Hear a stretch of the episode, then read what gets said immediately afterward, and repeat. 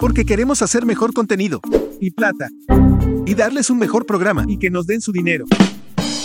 Bueno, sí, queremos hacer plata. Hello there. Pauta con el mejor podcast para que tu emprendimiento llegue al público correcto. Llámanos al 096-293-0395. Hey, ¿en qué piensas si? ¿Pensaste en burbujas? Entonces pensaste en Chivity, el bubble tea más dulce, mmm, más refrescante y más delicioso de la ciudad. Estamos en el Luxemburgo y Portugal, en el norte de Quito. Abierto. Cerrado. Ese Funko se abre. Que se queda cerrado. Mejor uno abierto y otro cerrado. Sea como sea que colecciones, Post es tu tienda. Funko Pops, figuras de acción, superhéroes o villanos, todo lo encuentras aquí. Síguenos en Instagram y Facebook. ¿Aló? Hola, ¿sí te acordaste de comprar los chocolates para mi mamá? Ah, sí, sí, claro. Ya te aviso. A ver, chocolates. Ah, mira esta tienda. Me salvaron. Si buscas el regalo perfecto y algún otro detalle más, Unique es tu tienda. Búscanos en Facebook e Instagram como Unique Tienda de Regalos.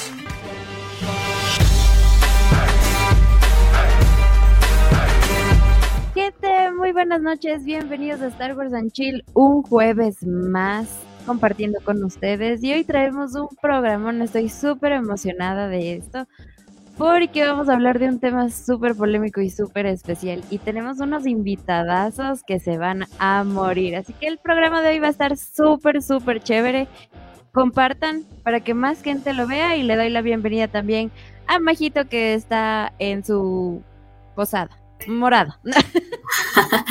buenas, buenas, buenas, buenas, gente. ¿Qué tal? ¿Cómo vamos? Frío, calor, frío, calor, típico de Quito, pero estamos aquí nuevamente en un programón, como dijo Nicky. No pueden perderse, así que compartan esta transmisión, mensajen, etiqueten a sus amigos para que vean, porque tenemos invitados de lujo. Así es, solo recordarles que estamos en vivo por Facebook y por Twitch también. Y también nos pueden seguir en redes sociales como Instagram, eh, en TikTok. También vamos a subir el episodio a Spotify y a Apple Podcast. Y con eso creo que podemos dar la bienvenida a nuestro invitado desde Argentina. Bienvenido, Claudio Abraham. Él es cosplayer. Así que ya les voy a pasar para que nos cuente. ¿Ya estamos ahí? Muy Hola, buenas. Bienvenido, mucho gusto. Muchas, muchísimas, primero muchísimas gracias por, por la invitación. La verdad que me encanta. Tuve la suerte de conocer a la gente de Star Wars ahí en, en cuando estuve en la última expo. Así que nada, feliz, feliz de estar acá y charlar un poco del mundo de Spider-Man y, todo eso. un poquito lo que haces, eh, quién eres, de dónde vienes, cuánto tiempo llevas haciendo esto, todo, todo, todo. Queremos saber todo. Bien, vengo de una dimensión del Spider-Verse argentino. Eh, no, yo tengo la suerte de trabajar eh, oficialmente para Sony Pictures Argentina. Soy el cosplayer oficial de Spider-Man hace ya unos cuatro años, desde 2019, que estamos presentando las películas junto a Sony Pictures, eh, avalado por Marvel Studios. Hay toda una historia muy interesante ahí para contar. Y empezamos con Spider-Man a, eh, digamos, un nuevo universo, que fue la animada previa a la que salió ahora. Después seguimos con Lejos de Casa y después hicimos Sin Camino a Casa, o No Way Home y Far, eh, Far From Home y No Way Home. Y ahora estamos este, con, con esta nueva película, este, bueno, que ya hablaremos sobre, sobre eso, imagino, en algún momento, ¿no? Sí, Claro No, que sin sí. por spoilers. supuesto. Ok, sin spoilers, todavía, todavía. Sin Vamos a darles un chancecito más. sí. Qué chévere, amigo, bienvenido. Sí, algunos eh, nos comentaban que estaban súper emocionados por porque estés aquí en la transmisión, porque ya te habían eh, visto aquí en el país. Sí. Entonces, Estuve eh, dos veces. En 2017 estuve como en Comic Con Ecuador como escultor, pues yo soy escultor tradicional y digital, hago figuras eh, coleccionables, digamos.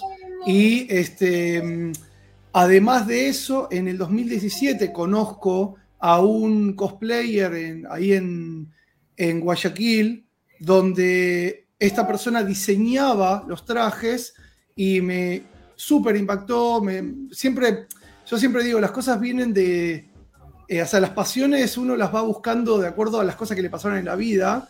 Y siempre digo que nunca pude ir a una fiesta de disfraces en mi vida. Y cuando vi esos trajes, me volví loco. Y le pedí, le pregunté cómo era, es un cosplay canadiense, me ayudó con todo esto. Y después tuve la suerte de presentarme en Argentina Comic Con como un cosplayer más y jugando con la gente y eso, me descubrió la gente de Sony y me llamaron espontáneamente. Fue, es más larga la historia, estoy súper resumiendo, pero fue súper interesante. Y a partir de ahí salió la, toda la beta cosplayer, además de la beta de escultor. Qué genial, o sea, todo se fue dando sin querer queriendo prácticamente. Sí, es que sí, yo muchas veces le digo a la gente que yo aprendí, yo estudié marketing, siempre me gusta estudiar muchas cosas diferentes. En uno de mis estudios de marketing con un mentor eh, me enseñó algo que me quedó marcado para toda mi vida, que es diferente es mejor que mejor. Eh, ¿Qué quiere decir eso? Que uno, en vez de competir con otra gente por querer hacer las cosas mejor, uno tiene que sentirse tranquilo con uno mismo hacer las cosas diferentes. Y eso fue lo que me conectó con la gente de Sony. Porque cuando fui a Comic Con Argentina con el traje nuevo, yo dije, no quiero ir como solamente a sacarme fotos con la gente quiero hacer algo distinto. me ocurrió, claro, se me ocurrió hacer algo interactivo, que la gente aprenda a posar como Spider-Man. Y eso, justo en el stand de Sony no había nadie, porque no lo habían contratado solo para como, gráfica, pero no había ningún cosplayer. Me puse a jugar con la gente y a partir de ahí se formó una fila que terminó siendo de 50 personas, como si yo fuese parte del, stand. Fue muy, muy loco lo que se dio. Y ahí la productora del stand me vio, y a partir de ahí se dio, se dio todo. Todo se dio. Qué genial, pero es lo bueno, ¿no? De las convenciones, eh, de una u otra manera, obviamente uno se va a divertir, que ver para las colecciones, todo lo demás, pero también de repente hay esas conexiones, ¿no? Esos contactos, por así decirlo, que sí te ayudan en la final, ¿no? porque obviamente es un hobby el, el, tema del cosplay, pero posteriormente, ¿por qué no convertirlo también como una profesión, como algo que también te genere, ¿no? Alguna rentabilidad, no le veo nada de mal. no, al contrario, o sea, creo que el mensaje está en que se puede trabajar con esto y muy bien. O sea, y con una licencia oficial, este, con, con una empresa multinacional que te avale, que te elija. Para, por ejemplo, en mi caso, Sony le pedía, le exigía, a Sony International le, exigía a Argentina que si ellos querían presentar un cosplayer de Spider-Man, Estados Unidos lo tenía que mandar desde Argentina y Argentina se tenía que hacer cargo de todos los gastos. Cuando me descubren a mí, y bueno, yo tenía un trabajo interpretativo del personaje que a ellos les gustaba, eh, me pidieron un book de fotos, lo presentaron con Marvel, porque tiene que estar aprobado, por Marvel. Marvel lo aprobó y pasé a ser el primer cosplayer en Argentina para Sony Pictures que estaba avalado por Sony International. Entonces no tuvieron que mandar una persona desde allá, sino que permitieron empezar a hacerlo acá en Argentina. Eso fue lo más llamativo para mí, por eso fue muy emocionante todo esto. Claro, imagínate que directamente te llamen desde Sony ya es otros niveles. Y también se te, te, por ejemplo, te, te, llega la idea de que sí estás haciendo las cosas bien, ¿no? Estás haciendo las cosas bien y te estás encaminando bien. Además sale de un hobby, ¿no? O sea, yo nunca imaginé jamás, nunca, jamás, jamás en mi vida, imaginé que yo podría haber vivido una experiencia como esta. Nunca. O sea, desde el primer punto que me puse el traje era, voy a cumplir el sueño de mi vida, que es vestirme como Spider-Man, nada más.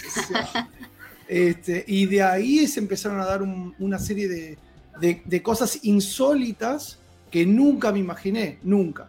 Y, bueno, y nada, la verdad que es todas satisfacciones. Este, eh, por eso digo, cuando uno hace lo que le gusta, así sea como un hobby, eh, nunca se puede imaginar a dónde puede llevar eso.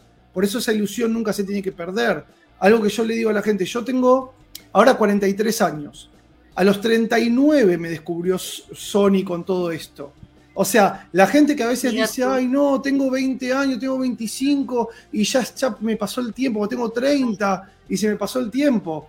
Y yo a los 39 años se dio esto. Entonces, este. Qué eh, tremendo mensaje, ¿no? Para eh, todos estos, eh, todas estas personas que están iniciando en el cosplay, ¿no? Y no solo en el cosplay, en todo tipo de hobbies. Que métanle, que métanle todas esas ganas. Porque esto es una linda motivación, ¿no? De que, de que vayan de a poquito, de a poquito, ¿no? Y las cosas se van, se van dando. Totalmente. Y que disfruten, sobre todo, ¿no? Claro. Sí, eso mismo, qué chévere eh, haber escuchado la historia de, de Claudio, súper chévere, súper interesante también. Y aquí ya lo vieron, estoy con un invitado, él es Martín, él es de Ecuadorian Spider-Man, bienvenido, cuéntanos desde cuándo haces eh, de Spider-Man, cuánto tiempo llevas, qué haces normalmente en tu vida cotidiana. ¿Qué tal? Buenas noches. Eh, primero que nada, gracias por la invitación. eh, un gusto y un honor estar aquí con todos. Y bueno, yo en realidad actualmente estoy ya exactamente un mes de cumplir 21 años. Eh, yo empecé haciendo cosplay desde más o menos los 14, 15 años. Creo que realmente como todos, eh, con una máquina de coser vieja, eh, un par de telas ahí por el que me encontré en la casa y un marcador, ahí fue como hice mi primera máscara.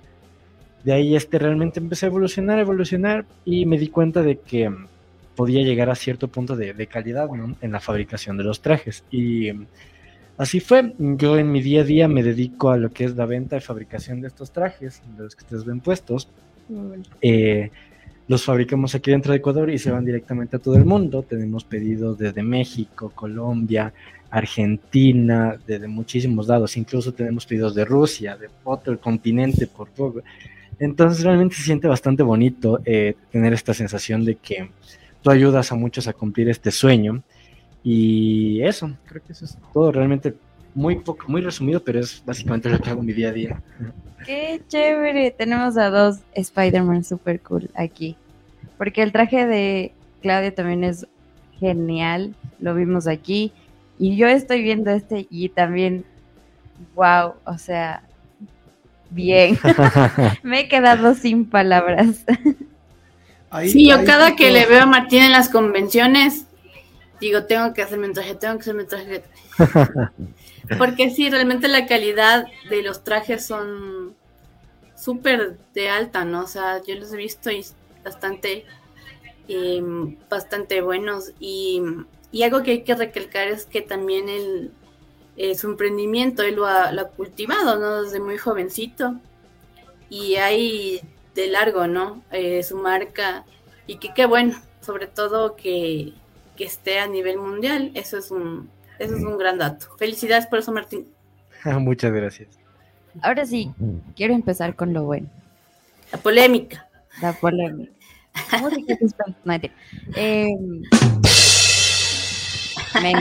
Sé. El día de hoy vamos a hablar de del Spider-Verse. Hay ahora ya muchísimos Spider-Mans, ya no solo los de las películas, digamos, live action, no solo lo de los cómics, ahora hay películas animadas también. Quiero saber para los, nuestros invitados y también para la gente que nos está viendo, ¿quién es el mejor Spider-Man para ustedes? No su favorito, sino el mejor. Ok. ¿Y por qué? Ay, sí, expláyense. Eh, estamos hablando de todos los, eh, todas las variables posibles, digamos, ¿no? Sí, todas. Ya luego te preguntamos cuál es el de las películas. Es, es una muy buena, es una buena, buena pregunta. A mí, yo cre- creería, digamos, porque es una pregunta muy difícil de, de responder, pero ap- apuntando a lo que conoce todo el mundo, digamos, ¿no? Siempre mi preferido fue este. Tobey Magu- eh, perdón, este, Andrew Garfield como Spider-Man. Me encantó el trabajo que hizo, me encantó. Me parece que es como Spider-Man fue el mejor Spider-Man hasta ahora, Andrew Garfield. Porque la soltura que le dio al personaje, la personalidad que le dio. Ahora, por lo que sería el completo si tuviera que tomar Peter Parker y Spider-Man, me gustó mucho lo que hizo Tom Holland. Porque aparte es acróbata, entonces le suma mucho al personaje. Quizás lo que hace Tom Holland es, te da un Spider-Man más eh, joven y, como más aprendiz de, Iron Man. Y en los cómics, Spider-Man se basa por sí mismo. Entonces es como que lo disminuye un poquito el tema que tenga Iron Man como mentor. A mí igual me gusta la idea, pero hay muchos fans de Spider-Man que eso no les gusta para nada, porque si algo caracteriza a Spider-Man es que tuvo muchos problemas cotidianos y se los tuvo que resolver solos. Esa es mi opinión. Yo diría Andrew Garfield como Spider-Man y un Tom Holland como el general. Ok. Martín. Eh, a ver, eh, yo más le entendía la pregunta más que de las versiones de las películas, sino de en general, para que está en tema el, todas las variantes de Spider-Man. Yo creo que ya me tiene más un poquito, un poco más, un mundo un poquito más conocedor, por así decirlo. Yo diría que mi Spider-Man y mi versión favorita, una que de verdad le hizo justicia a un Spider-Man, fue el Peter Parker del universo Ultimate, del universo 1610, porque incluso ese Peter murió. Y entonces, ¿por qué? Claro, ese Peter está muerto. Bueno, actualmente ya lo vio, pero en su época murió. ¿Y por qué es tan impactante y por qué es mi favorita? Porque este fue un Peter Parker que fue Spider-Man durante muy poco tiempo. Pero en este poco tiempo, en el universo Ultimate hizo un montón de cosas y la muerte que tuvo fue bastante, bastante emotiva. O sea, eh, Peter muere en la pelea contra los seis siniestros, muere a manos del Duende Verde y muere después de haber estado peleando prácticamente todo el día junto con los Vengadores en, en otro tema aparte, pero él, ve que los seis siniestros están yendo a atacar a su casa y entonces él va directamente a pelear contra ellos y solito se da contra los seis hasta que eventualmente el Duende Verde, que este Duende Verde es mucho más monstruoso, es mucho más similar a la versión que vimos en la película, es grande, tiene alas, es muy monstruoso, entonces este Peter muere a manos del Duende Verde y le logra decirle a la tía May que le logró cumplir la promesa de siempre protegerla a ella y muere justo en los brazos de ella y está de motivo todo porque después se nos muestra el funeral cómo fue y va y asisten los héroes eh, y asiste muchísima muchísima muchísima gente que a la que Peter salvó. Entonces eh, a la tía May y a los familiares de Peter ver eso realmente como que les da ese ese alivio o sea les da muchísima felicidad ver cuánta cuánta gente realmente Peter salvó y todo lo que él conllevó ser Spider-Man. Y también después en ese universo da paso a Miles Morales, que ya es otra historia también. Ya todos lo conocen. Claro, ya ahora ya todos conocemos. Yo no esas películas, pero bueno. Caso aparte. Majito. Qué chévere. Bueno, yo más me voy a enfocar creo que en los Spider-Man de las pelis. Em, y tengo ahí dos situaciones. Em, por ejemplo, a mí me gusta mucho Tobey Maguire porque bueno, yo vi esas pelis de niña y todo, ¿no?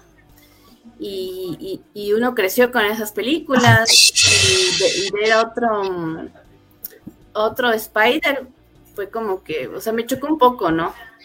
De Garfield, por ejemplo, como que... Mm. Pero cuando apareció Tom Holland, ahí eh, me llamó bastante la atención su actuación y también porque Stanley eh, lo reconoció como, o sea, era el, Spider-Man que él había soñado físicamente, el, que era el que más se em, asemejaba a lo que él eh, creyó en algún momento en, sus cómics. Entonces yo tengo esa, esa confrontación, ¿no? De que, o sea, Tobey Maguire porque ya pues uno tiene su edad y la nostalgia y todo, pero también está otra parte de, Tom Holland de, de, que es como que un tributo, ¿no? De, Stanley, pienso yo. Yo lo veo así.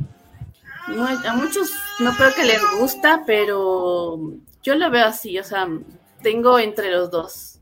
Me gustan los dos, o sea, no sé. No sé cuál más, cuál menos, pero las están como que a la par, se podría decir. ¿Tú, Nikki? Yo, ya saben todos cuál es mi favorito. Yo creo que, yo creo que eh, en cuanto a la edad y cómo se ve en las películas, yo creo que Andrew lo hizo súper bien. Y es como que la tía May acorde a la edad de, del Spider-Man, del Peter Parker, en su vida. En cambio, para mí, Tom Holland es como un Peter muy joven. Para mí, yo, ojo, no sé nada de cómics, así que no me hablen. No Entonces yo, sin saber eso, para mí Tom Holland es un Peter Parker muy joven y su tía May es muy joven. Entonces, no, no cuadra para mí. Para mí es como que Andrew está como que en el nivel perfecto, es como que está bien, además está bonito y lo hace muy bien. A mí me gustó mucho sus dos películas, lo que no me pasa con Toby Maguire, por ejemplo. Entonces, ahí va mi respuesta. Claro, claro, o sea, por esa parte. Polémico, polémica. claro, yo sí he, visto full comentarios de que Tom Holland no, que nada que ver. Sí. Entonces sí, medio complicado eso. Es que mucha gente, a ver, mucha gente se quejó de que las películas de Andrew no dieron lo suficiente y que por eso buscaron otro Spider-Man no sé. ¿Ustedes qué opinan? ¿Sí le daban a Andrew otra película o no? Sí, por supuesto. Incluso los fans hoy en día piden aún el que se haga Amazing Spider-Man 3. Es verdad. Sí, de hecho, lo que, lo que mató a Spider-Man fue el desgaste de los productores, que es lo que mata a todas las películas y lo que está matando a Disney Plus ahora. O sea, los productores que buscan acelerar los procesos y entonces los guiones terminan siendo un poco más flojos. Si Spider-Man 2, la original, la de, la de Tobey Maguire, es una de las mejores películas de, todas las sagas de Spider-Man, con el Doc Ock. Y cuando vino la 3, que empiezan toda la trama del Goblin y, y Venom y Sandman y meten a todos y hacen una ensalada ahí apresurada, ahí empieza a decaer. Y lo mismo le pasó a, a eh, Andrew Garfield con la segunda.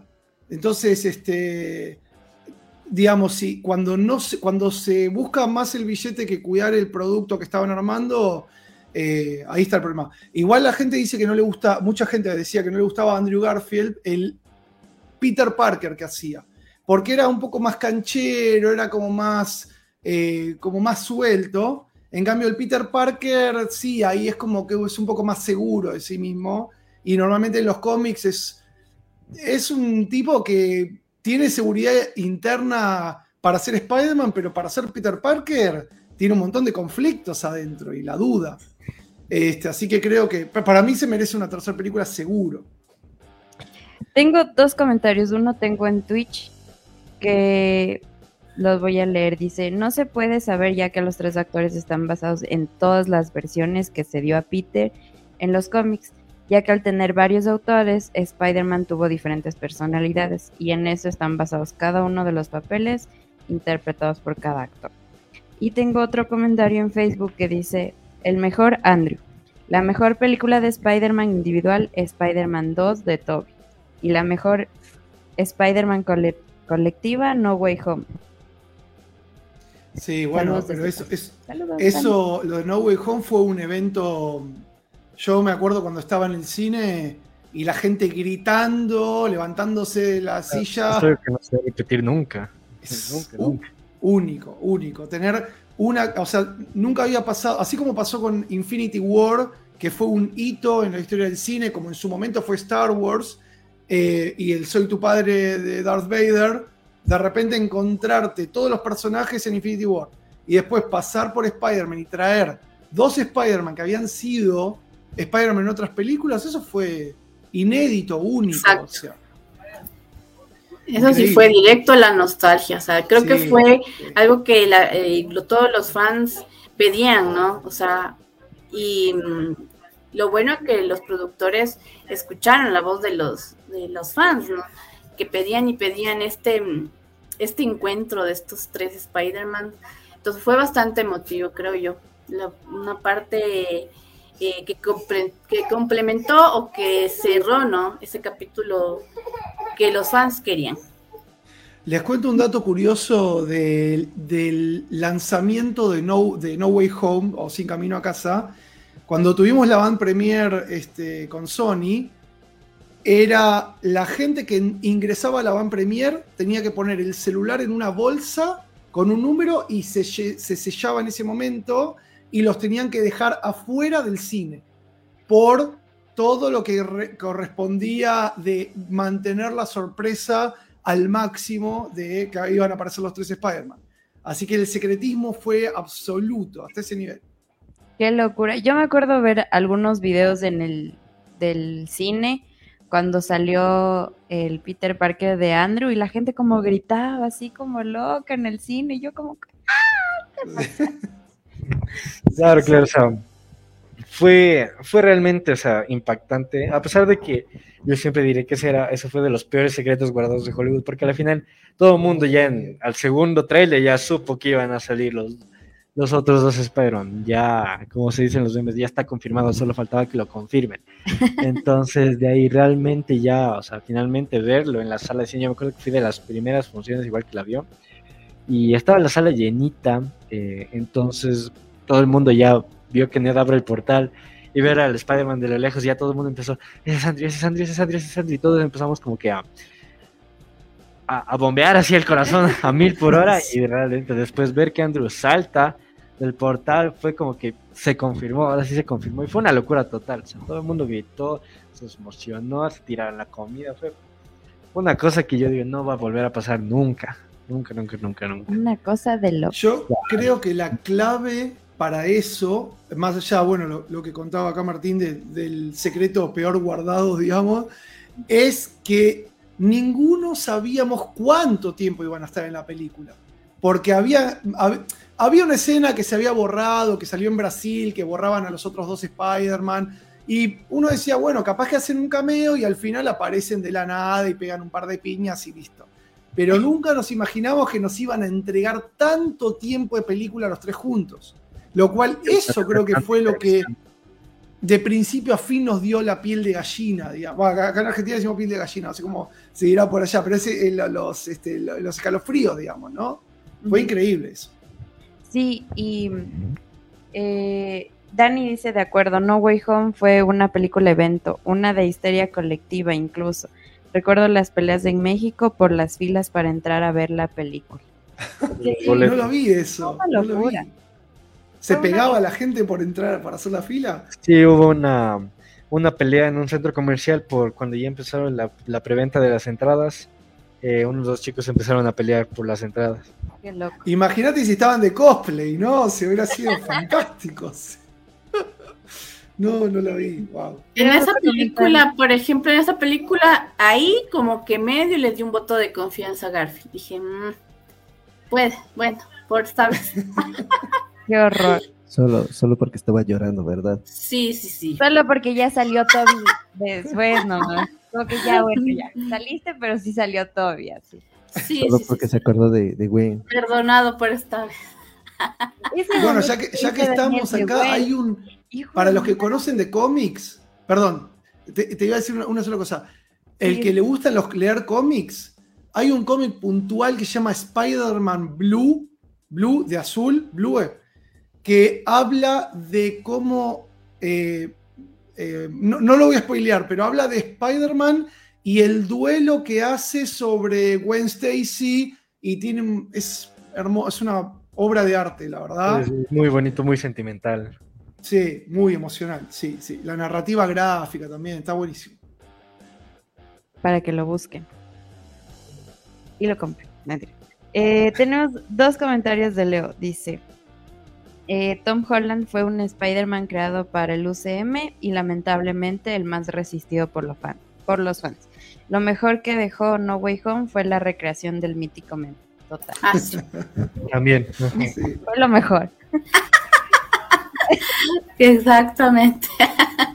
y desde ahí, bueno, no sé si desde ahí, pero ya en las convenciones cada que se ven los spiders, se ponen a...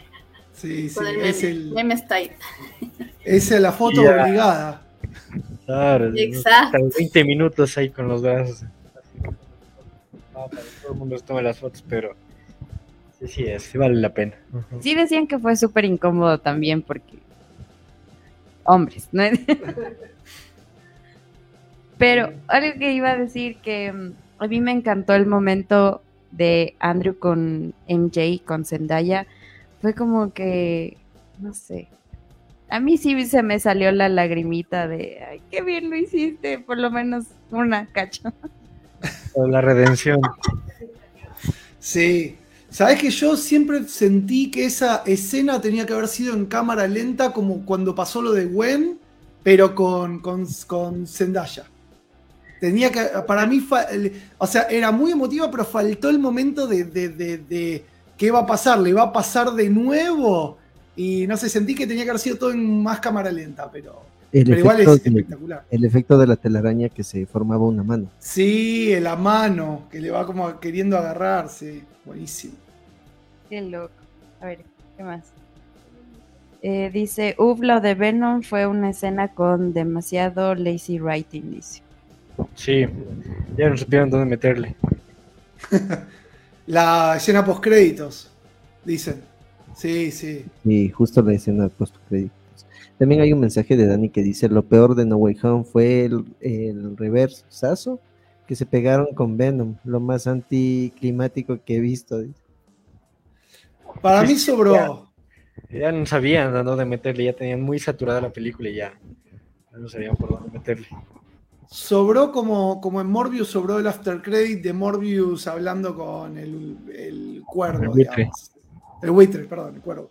El buitre, quise eh, sí, eso. Igual todo lo, lo que es el, el Spider-Verse live action, de, bueno, mejor el Venom-Verse, mejor dicho, es está como que le falta un poco, digamos. Este... Sí, sí. Sí, realmente, realmente poner a, a un Venom sin Spider-Man nunca tuvo sentido. O sea, todos sabemos que Venom y Spider-Man son prácticamente sinónimos, tienen que estar juntos siempre. Y a pesar de que la película es entretenida, no logra como que atinarlo, no logra atinar a, los fans. La, la secuela realmente casi nadie la vio y es, Venom 2 es cualquier cosa menos una película de acción. La de Carnage es cualquier cosa. Ajá, es, cualquier cosa menos una película de Venom. No. Ahí sí, o sea, realmente siento que, que Carnage, el potencial que tenían con ese personaje para haberlo matado en su primera película, realmente sí estuvo muy, muy, muy desperdiciado. Sí. Y, o sea, es el universo de Sony, de Spider-Man, sí está muy mal estructurado, yo digo. O sea, se supone que iba a estar ese Spider-Man, luego ya no, luego iban a tener otro Spider-Man para el universo de Sony. Luego salió Venom, Venom 2, luego se supone que Venom entró al UCM. Luego va a salir la película de Craven, que es otro personaje de Spider-Man, que es igual un enemigo de Spider-Man. Entonces. Y hay imágenes también de aquel personaje. Ya, están, ya están rodando. ya están empezando a rodar. Entonces, realmente, tener la expectativa es una película que fue rodada, creo que en dos semanas, de la cual no se sabe absolutamente nada, que tampoco nadie pidió. Y ese concepto que tiene Sony de hacer a sus villanos, a los villanos de Spider-Man antihéroes, en vez de hacerlos, de dejarlos como villanos, no, no termina de, cuadrar.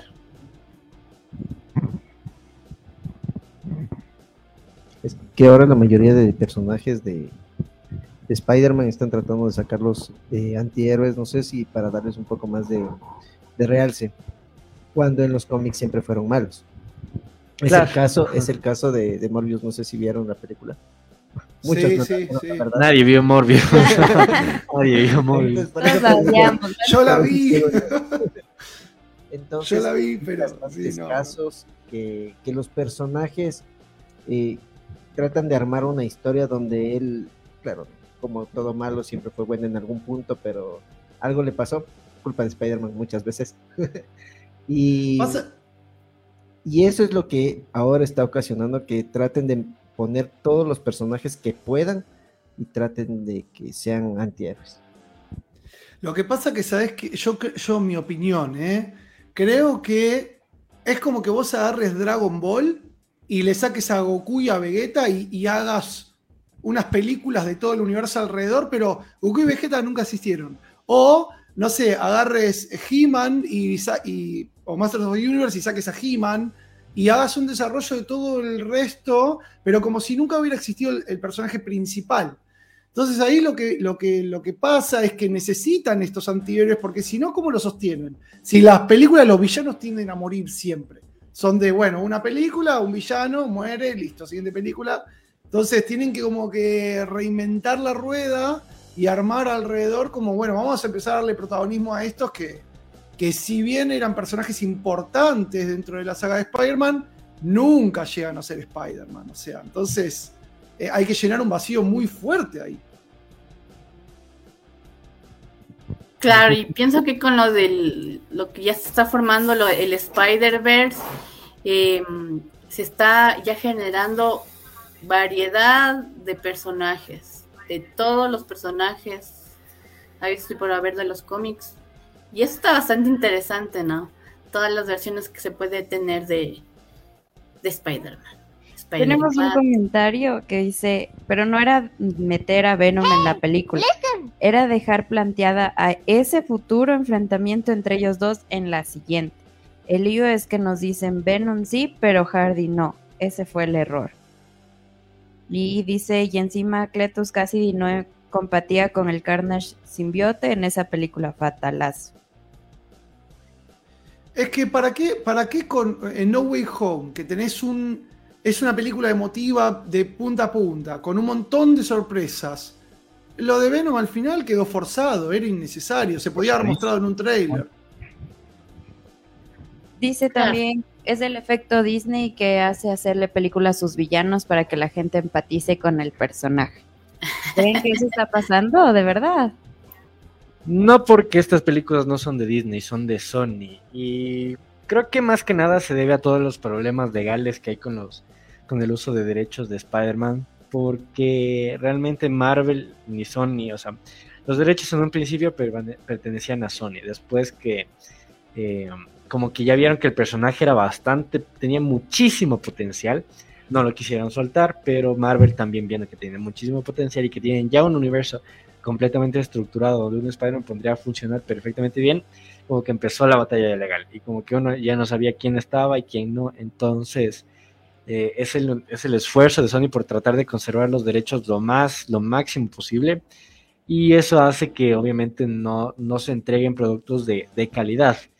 Es lo mismo que, que, veníamos diciendo, o sea, todo el, el, universo que se, trae, que se está planteando alrededor de Morbius y que ahora Morbius esté con el buitre, realmente no tuvo ningún sentido. Y Sony no dijo nada, o sea, Sony dijo como que ah, pues, ya pusieron eso y ya algún rato se ha de arreglar. Y lo chistoso es que se arregló. Después de Across the Spider-Verse ya tiene lógica todo lo que está, todo lo que pasó con Venom, todo lo que pasó con Morbius, y tiene sentido el hecho de que el buitre ahora esté con Morbius. Entonces ya, o sea, de cierta forma como que medio, medio agarró forma, pero por otra película muy externa a eso. Entonces, a mí un chance me da curiosidad saber cómo es que va a terminar el, el universo este, sabiendo si es que algún momento va o no a existir Spider-Man ahí, porque supone que ya existe, o sea, pero a la vez no, porque no se hace referencia a él. Pero bueno, a ver qué pasará en un futuro. Hay un mensaje que dice, ya sucedió lo que dice Claudio, de una película sin Goku ni Vegeta, en Dragon Ball Super Hero. Super. Ah, sí, es verdad, es verdad. Sí, yo soy muy fan de Dragon Ball, es cierto, sí.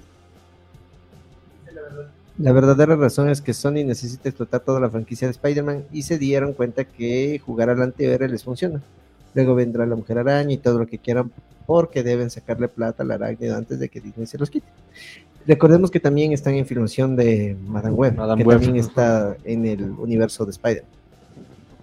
Sí, de hecho hay un tema, como lo que decía Martín, que es un tema de, de en, en, Hollywood, cuando vos tenés la licencia de un personaje o una franquicia, tenés una determinada cantidad de tiempo donde tenés que hacer una película sí o sí. Si no la haces en ese tiempo, automáticamente perdés la, la, licencia, o si haces una película y aunque le vaya mal, aunque sea horrible, lo que sea, eso automáticamente te renueva la licencia. Entonces, de ahí vino todo lo del MCU, como decir, bueno, vamos a unificar, ustedes hacen buenas películas, nosotros las que hicimos se nos fueron cayendo y bueno, con eso fueron renovando, digamos.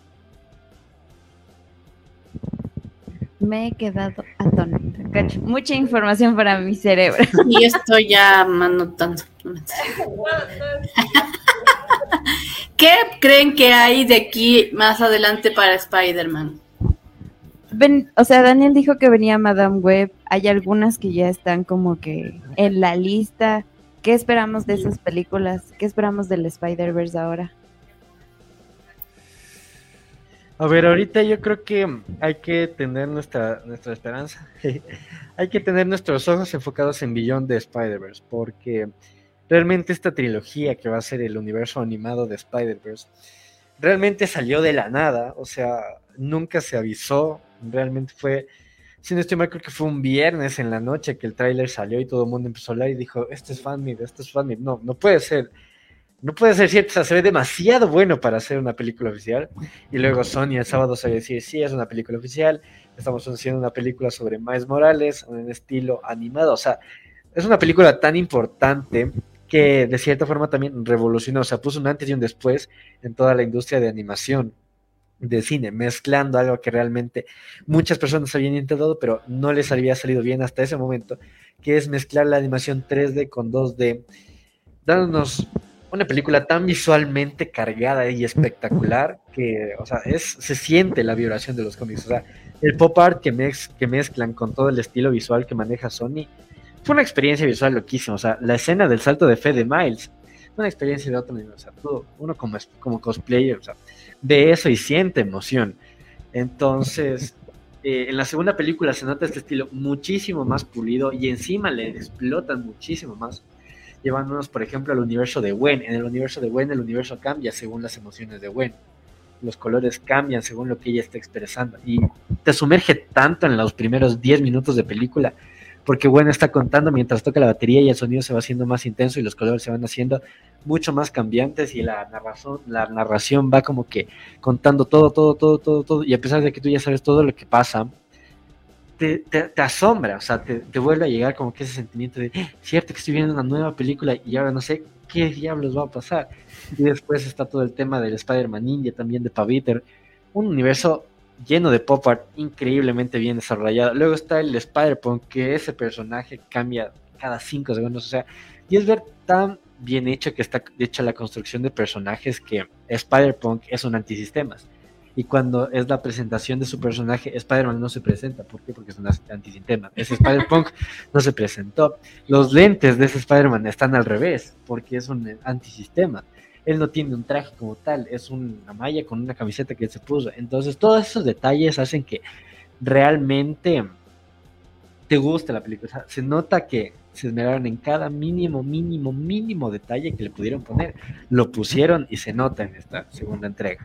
Ahora sí quiero ver las películas. Yo que ya no yo ya he visto, ahora sí quiero ver. Me quedé como, ¡ah! ¡qué loco! Todo eso pasa. Hay, hay un mensaje, hay un mensaje en Twitch que dice, no cuenten spoilers, jajaja. Es que Muy yo veía que, yo veía que la Muy emoción iba llevando y estaba como tirando data. y digo, ¿qué hago? ¿Lo paro o no lo paro? Pero estaba, estaba muy Y Claudia así como, esa emoción, esa emoción te transmite. Bueno, lo, lo- lo- bueno que... que- tiene todo lo todo es la emoción que te transmite la peli. Para mí, sin ningún tipo de spoilers, es equivalente a lo que fue Toy Story en 2015, en, do- en 2000, eh, perdón, en el 95, Toy Story 1. Cuando sale Toy Story 1, revoluciona toda la animación digital porque es la primera película 3D bien elaborada con un valor de producción increíble revoluciona todo lo que es eh, el arte, digamos, este animado. Esta película, desde un nuevo universo, y con esta no solo la empata, sino que la duplica, este, sienta nuevas bases de lo que puede ser la animación a futuro. Porque es no solo el tema de la, la historia, que es muy buena y es una historia muy, muy buena de Spider-Man, sino que las narrativas gráficas, visuales, artísticas, las composiciones, esto, este desarrollo de color, como decía Martín, es algo que no se vio hasta ahora y que las veces que se intentó hacer no salió bien. Esto se lo sacaron de, de la galera, aparte son dos películas que en ningún momento fueron como mega promocionadas, entonces yo creo que eso generó muchísimo hype. Cuando la gente las descubrió dijeron, ¿qué es esta joya? Y bueno, y ahí eh, le salió 100 veces mejor que si hubieran hecho un montón de, publicidad previa. No sé si opinan lo mismo que voy a decir ahorita, pero cuando salió la primera película de, Miles, creo que muchos recordamos eh, nuestra infancia, cuando veíamos las, las series animadas de Spider-Man de los noventas, y ver un Peter Parker que ya creció y que en un punto es, es un, un humano más aparte de su poder que tiene problemas familiares, que se divorció y ese tipo de cosas, también llega a las personas y eso llama también bastante la atención. Claro, claro que sí, o sea, tienes muchísima razón en esto. Em, me recuerda mucho el trabajo que hicieron de Peter B. Parker, me recuerda mucho cómo presentaron a, al Spider-Man de Toby en Spider-Man 2. ¿Por qué? Porque ambos deconstruyen la idea de un héroe, ¿no? O sea, uno siempre tiene como que esa idea de que ser un héroe es... Todo es perfecto. Ajá, es alguien perfecto, que tiene su vida solucionada, que nunca le va a faltar nada, pero no es así, o sea, al menos en el caso de Peter, de Peter Bay, de, de Tobey Maguire, nos muestran que ser un Spider-Man para ellos no fue como por decir un regalo, o sea, más fue, nos describen como una maldición. Toby de hecho lo dice, mi don, mi maldición. Entonces, ver a Peter B, que está ya cansado de ser Spider-Man, que realmente ya lo hace solo por obligación, ya no porque realmente lo siente, sí te choca bastante y te da un nuevo punto de vista de personaje. Entonces, es bastante bonito ver la dinámica entre, como el Peter mismo, Peter B mismo dice, ver la dinámica entre un, un, un, maestro ya viejito, cansado, con un estudiante joven, lleno de energía, que quiere, que puede superar al maestro. Es una dinámica bastante buena, porque Peter solo lo hace por obligación, pero Miles lo hace por la emoción después, como dije, ver la, escena del salto de fe, cuando Miles entiende que ya tuvo su desarrollo de personaje, ya se le murió su tío, y entiende que ser Spider-Man sí es algo malo de cierta manera, pero él le puede ver el lado bueno y puede ser Spider-Man a su propia manera. Entonces esto se muestra tan metafóricamente cuando la primera escena en la que Peter, en la que Miles va a ver el traje de, de, Peter y la máscara no le queda, le queda muy grande, el reflejo se le ve muy grande. Y en la segunda escena, cuando, cuando Miles vuelve a la cueva, ver que ya Miles ya da a la altura, o sea, los ojos ya se, le cuadra todo. Y, y ver todo eso sí, sí da una idea bastante buena de lo que se viene. Claro. Se, se, perdieron en los mensajes. Hay un mensaje que dice el estilo de animación vino a cambiar la industria, incluso DreamWorks cambió su estilo tradicional 3D en El gato con botas por el mismo estilo del Spider-Verse. Sí, hubo dos películas después. Eh, Mitchell. The Machines, que también fue buenísima película. Tuvo que haberle ganado Muy bueno. de largo. Y después fue la del gato con botas, que también lo supo mezclar muy bien. Y ahorita viene la del nueva de las tortugas ninja. Y hay una de Netflix. Hay una de Netflix que no me puedo acordar, pero es la historia de amor de un chico que va en bicicleta y pasa por un barrio eh, donde una chica creo que trabaja en un bar. Eh, esa tiene toda la estética completa del Spider-Verse. Idéntica, es como que la copiaron y pegaron, básicamente. Eh, no me acuerdo el nombre de la película, pero es muy, muy linda película. Tomen nota para poderlo buscar. Mira tú. Yo me acuerdo que alguien había descrito esa película como que una, una mezcla rara entre La La Land y Spider-Man Into the Spider. Eso, exacto, así, así tal cual. No me puedo acordar el nombre. Pero lo que tiene interesante esta técnica de animación, más allá de, los recursos gráficos, es que ellos para hacerla sentir como una película dibujada a mano, le bajaron la cantidad de cuadros por segundo a las animaciones. En vez de quedar totalmente fluido en una época que se buscaba el 60 frames por segundo y la tasa de refresco increíble, ellos le bajaron la cantidad de fotogramas para que parezca como que está animado a mano. Una cosa de locos. En un comentario dice los Mitchell versus las máquinas. Sí, no, es así, pero hay otra en Netflix. Ahora sí no la busco. Y les digo. interesante. Es interesante que Miles Morales nace después de un casting fallido de Michael B. Jordan. En realidad no fue así. Verás, el nacimiento de Miles viene más o menos por el año 2000 7, si no estoy mal, ya viene ese tiempo. después de la muerte del Peter que yo conté, Peter Ultimate del universo 1610, Eh, un escritor, no me acuerdo el nombre ahorita, se me fue el nombre, pero, ajá, él vio una, una, una, ay, ¿cómo se, se me fue la historia, se me fue la mayoría de nombres, pero había una, una serie donde salió un actor de color sin- que es, que es el, el, el que, el que interpreta al, al, al- al- ladrón este que, que interroga el Spider-Man Tom Holland en el estacionamiento. Eh, Sí, de Prowler. Ajá, que es el, el merodeador en, en Across the Spider-Verse. Le interrogan a él. Este man sale hace muchos años atrás en una serie vistiendo una camiseta de Spider-Man. Entonces ahí este dibujante se pregunta cómo sería un Spider-Man negro y empieza toda la idea de Miles Morales. Se basa en, en la personalidad de este man, que se me fue el nombre, ya lo tengo en la punta de la lengua, pero también se basa más o menos en la personalidad de Obama, que igual más o menos por esa época iba tomando fuerza.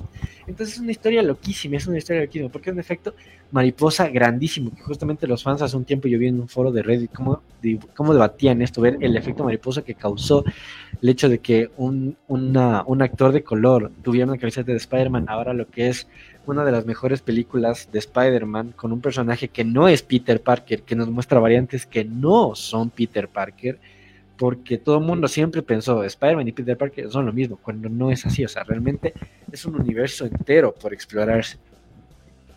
Nunca lo había visto de esa manera, la verdad. Hay algo, ahí encontré la película de Netflix que les decía, llama Entergalactic. En vez de. Intergalactic, Entergalactic.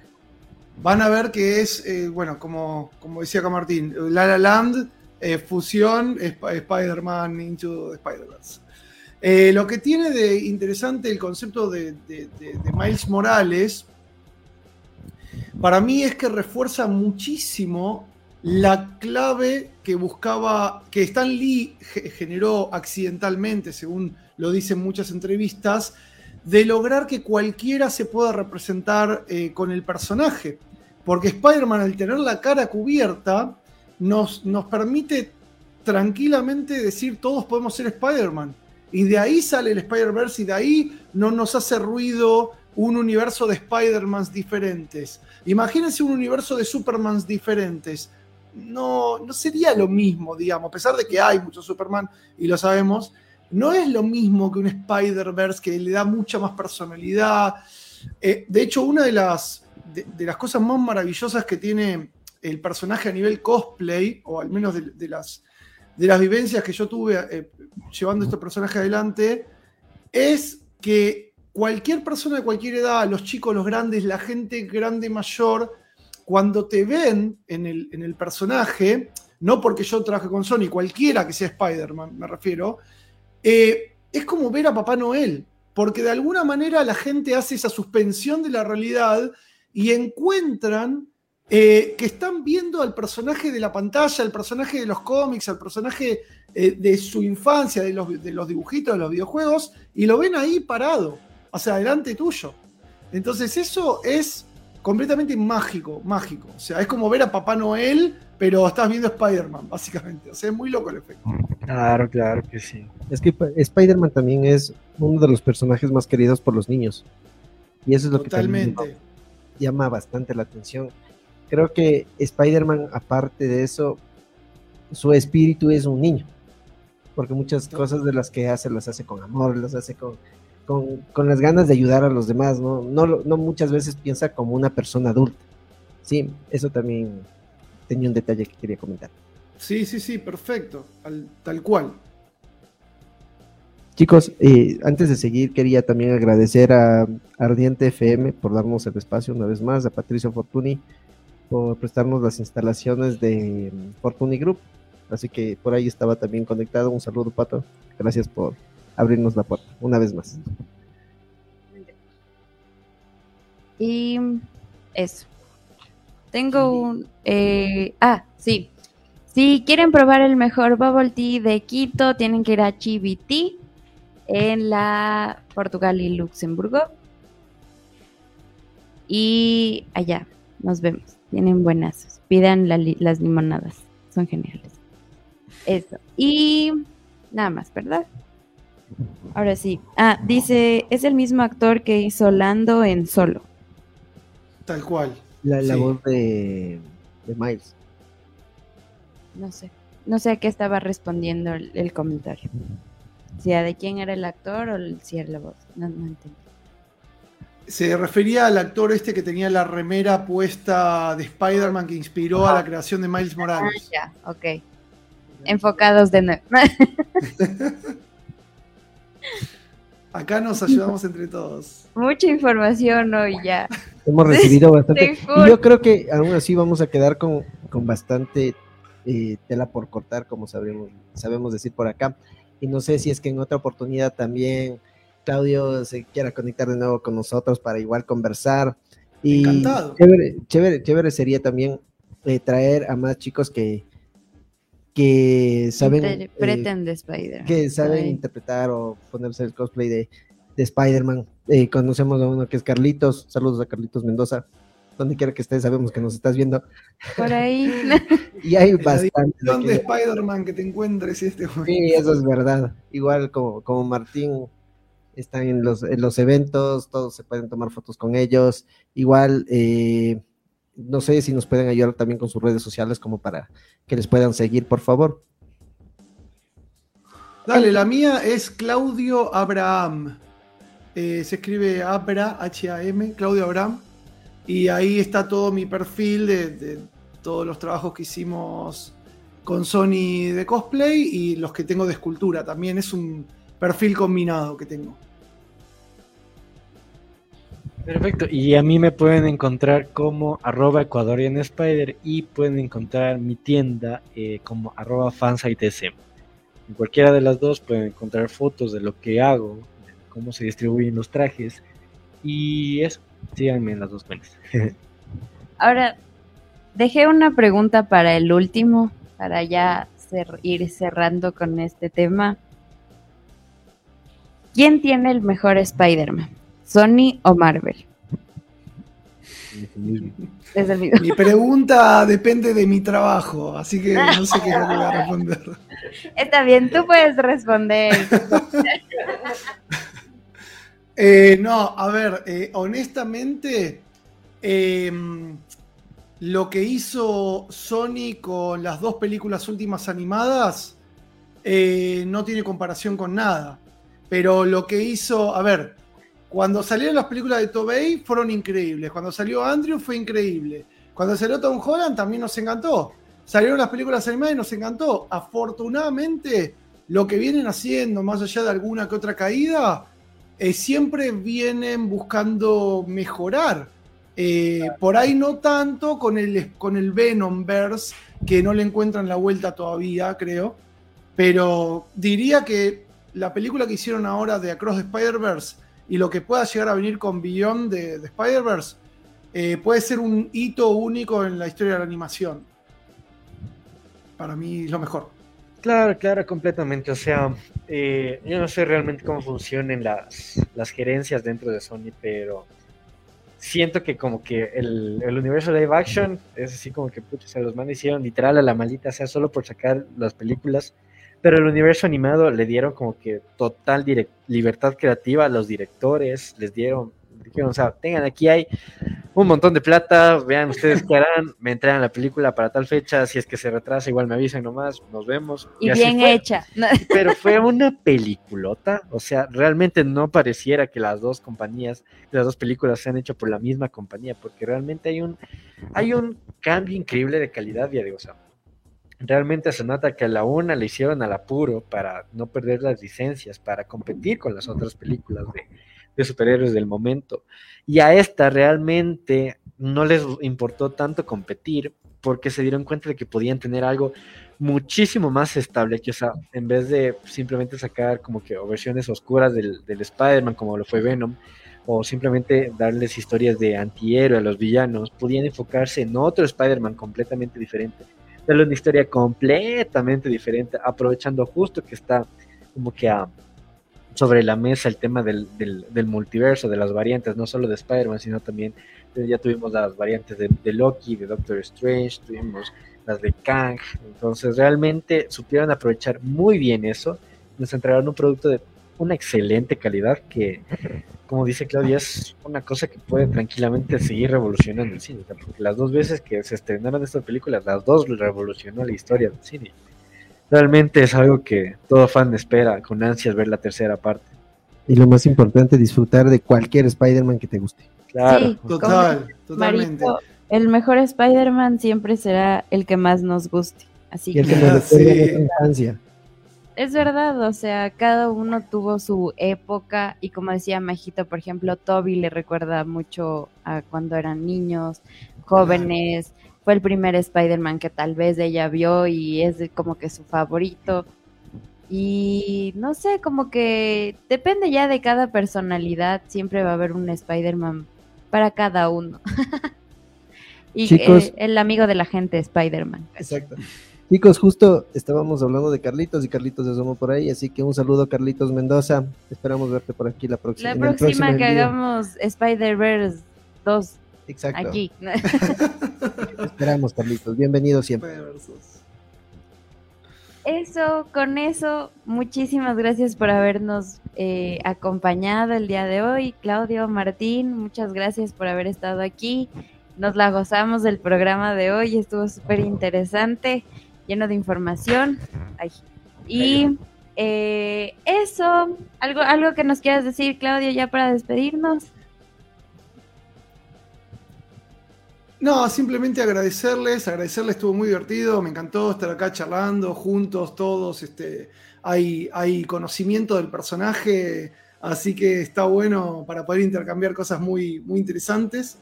Y creo que, que me parece que esto lo, lo podemos volver a repetir, creo que salió bárbaro, estaría bueno traer como 3, 4 cosplayers, así como hacer un gran Spider-Verse este, con la gente de- de allá de Ecuador, y puede salir algo muy, muy interesante. Pero me encantó, gracias, un gusto de conocer a Martín, un gusto de conocerlos a ustedes. Y bueno, muchísimas gracias a todos, realmente. Martín, ¿algo que nos quieras decir? Eh, nuevamente agradecerles por la invitación. Como dijo Claudio, o sea, se nota que al menos eh, Claudio y Mario sí conocían mucho, mucho, mucho, mucho el personaje. Me gustó hablar con ustedes. eh, se nota que tienen como que su investigación, su fanatismo por detrás. Eh, y sí, o sea, como dice Claudio, realmente esto se puede seguir, hable y hable y hable y hable por horas, por horas, por horas. Y realmente no vamos a poder acabar el, el- el tema. Nunca. Eh, como dijo eh, Claudio, yo también estoy realmente abierto a cualquier nueva invitación. Eh, me nomás yo. Gusto. Entonces, de una vez va a haber una segunda parte y quién Yeah. sabe, una tercera parte. Ah, la trilogía hay que hacer. Eso, la trilogía. no como Andrew. Claro. Entonces, Bueno, eso, gracias chicos. agradecerles a todos y realmente me fue un gusto hablar con, con Claudio. Y eso, chicos, muchísimas gracias. Eso, muchas gracias a toda la gente que nos estuvo viendo tanto por Twitch como por Facebook. Sigan en las redes. Eh, nos pueden, re- les recuerdo que nos pueden seguir en las redes sociales como Star Wars N Chill Ecu, en Facebook, en Instagram, en Twitch, tenemos TikTok, tenemos también Spotify, donde pueden revivir nuestros episodios anteriores y este, este fin de semana, y, Y también Fortnite. por Apple Podcast. Así que vayan a Twitch, vean nuestros gameplays y los episodios. Así que con eso nos vamos. Muchas gracias. Recuerden sintonizarnos la próxima semana con otro tema muy interesante. Si tienen alguno que quieran que hablemos, escríbanos a las redes sociales. Eso. Muchas gracias y hasta luego. Nuestro, nuestra despedida es que la fuerza los acompaña, así que si ustedes me acompañan, que estoy Nos solita acompaña con la fuerza. Así que a las tres, si quieren, decimos que la fuerza los acompañe y nos vamos. Dale. Listo. Una, dos, tres. Que, la fuerza los acompañe. acompañe. Chao chicos, una buena En noche. Disfruten. Adiós.